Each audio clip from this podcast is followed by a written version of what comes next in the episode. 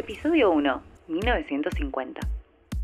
El pop se origina a mediados de los años 50 como derivado del rock and roll, fusionados con otras especies que estaban de moda en ese momento.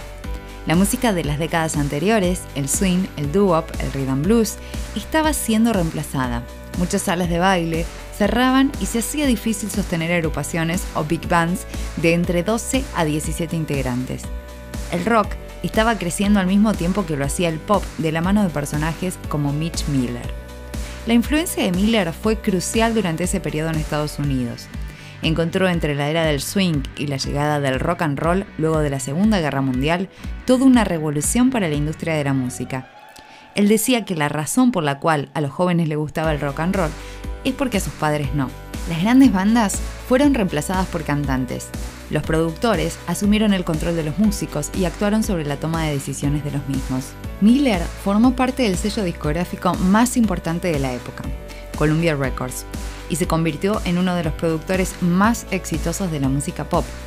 Su secreto radicaba en combinar sonidos de diferentes estilos, como el country, el blues, el folk y el rock que todos escuchaban y prácticamente inventó los efectos musicales especiales y utilizó ruidos extra musicales en las grabaciones, convirtiendo los discos pop en algo más parecido a una banda sonora de película, como él decía, para pintar un cuadro en la mente del oyente.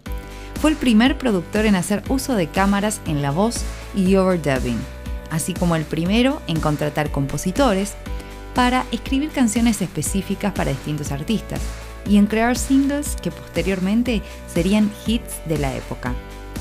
Desde sus comienzos, el pop se caracterizó por tener una base de fans en gran parte adolescente, y hacia finales de la década de los 50, con el uso de la radio portátil, fue más accesible para ellos consumir esta música, independientemente de lo que se escuchaba en sus hogares.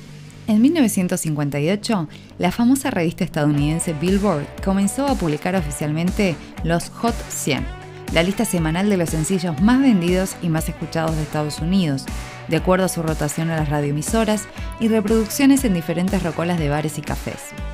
El criterio fue cambiando a través de los años. Este ranking fue de gran influencia para la industria de la música. Con excepción de The Rolling Stones en 1965 y The Doors en 1967, la lista caprichosamente estaba invadida por artistas más cercanos al pop que al rock que dominaba la época. De hecho, la revista fue cuestionada en muchas oportunidades por su nivel de preferencia con respecto a la música ligera. Presentó este podcast Phonics Producciones. Edición Ezequiel Calvo.